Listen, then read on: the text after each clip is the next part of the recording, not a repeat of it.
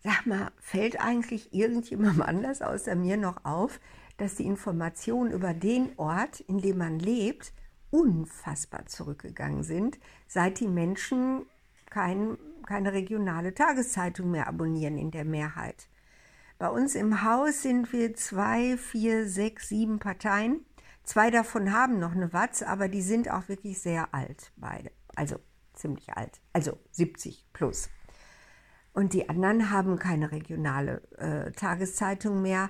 Das heißt nicht nur, dass man gar nicht mehr mitkriegt, wenn jemand stirbt, was ja vielleicht auch nicht so ganz unwichtig ist und was vielleicht ja auch ein bisschen merkwürdig ist, wenn man dann irgendwann mal irgendjemanden trifft in der Stadt und sagt, hör mal, was macht denn der Peter?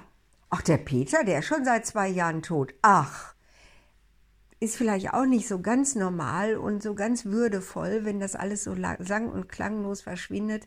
Aber es geht ja um weitaus mehr. Was passiert in der städtischen Politik? Was passiert im kulturellen Leben? Was gibt es für neue Projekte? Wo entstehen Aktivitäten? Wo engagieren sich Bürger? Von mir aus auch im Kaninchenzuchtverein.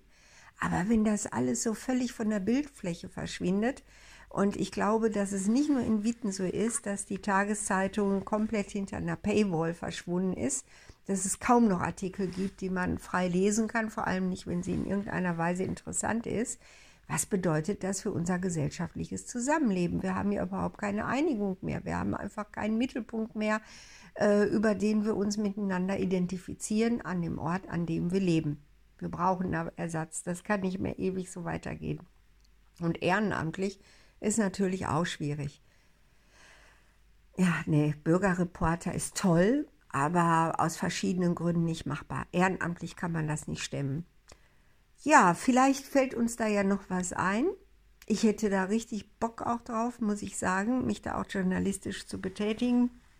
Aber es muss eben auch Geld damit verdient werden. Äh, das kann man keinem Menschen zumuten, da so eine Verpflichtung einzugehen.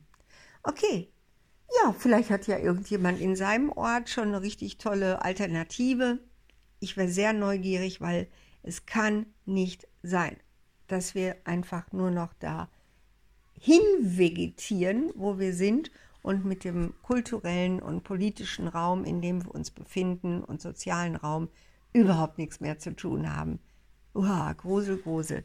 Nein, das wollen wir nicht, nicht wahr? Okay, das wollte ich nur mal gesagt haben und da gibt es bestimmt irgendwelche Lösungen. Tschüss.